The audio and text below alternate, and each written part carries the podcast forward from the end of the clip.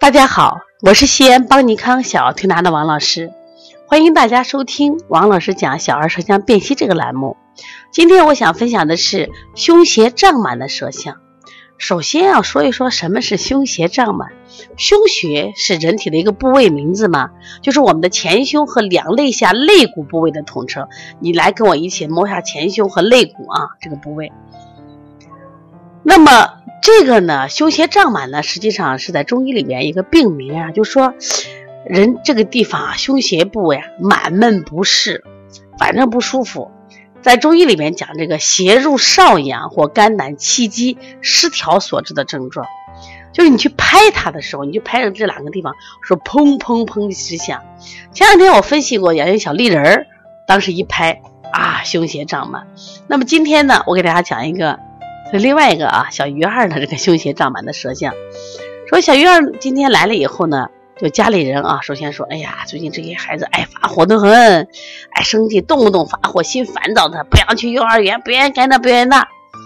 我说，一般小孩他那种烦躁啊，他一定是有问题的，身体哪出了问题了。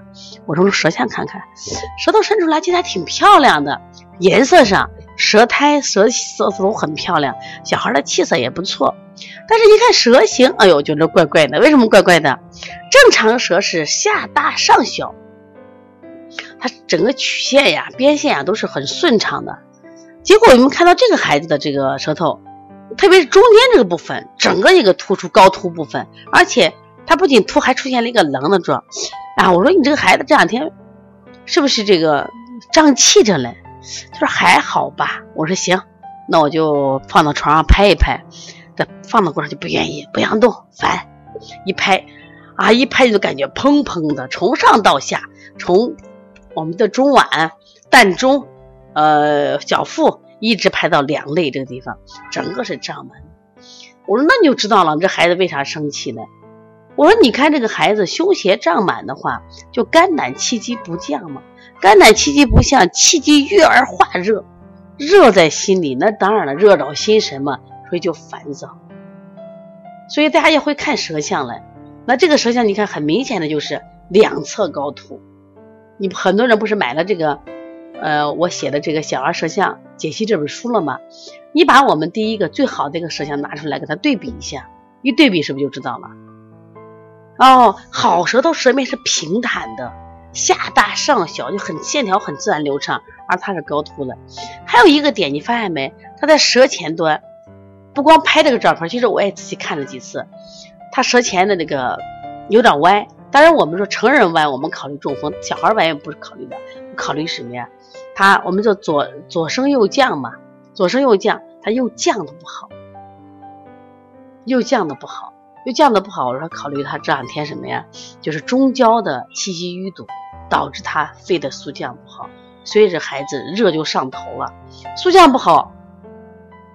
热气上头，孩子就会引起烦躁，所以以后遇到这种舌象，大家一定记住要用疏肝理气的方法来调理。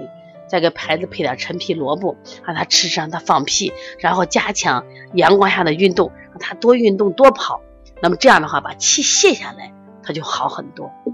说小孩之所以现在这种经常会出现胸胁胀满、肝胆气机不畅，第一个就是我们孩子在屋里玩的太多。跟小朋友就同龄小朋友在一起，这种欢快的、傻傻的这种娱乐很少，情感得不到释放。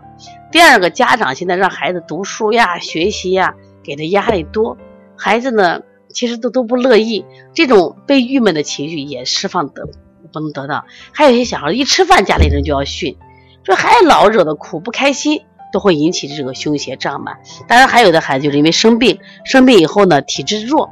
他的气机就容易不畅，所以大家如果都愿意学习舌象啊，就是我们有舌诊的课程，同时也有小儿舌象解析书，可以通过淘宝购买啊，也可以通过人人讲购买到我们的课程。另外呢，邦尼康啊，今年也启动了小儿推拿加盟，如果大家有兴趣的话啊，也愿意一起从事小儿推拿事业的发展和传播，和个邦尼康一起，我们把小儿推拿事业做得更好、更健康。那么可以直接和邦小编联系，幺八零九二五四八八九零，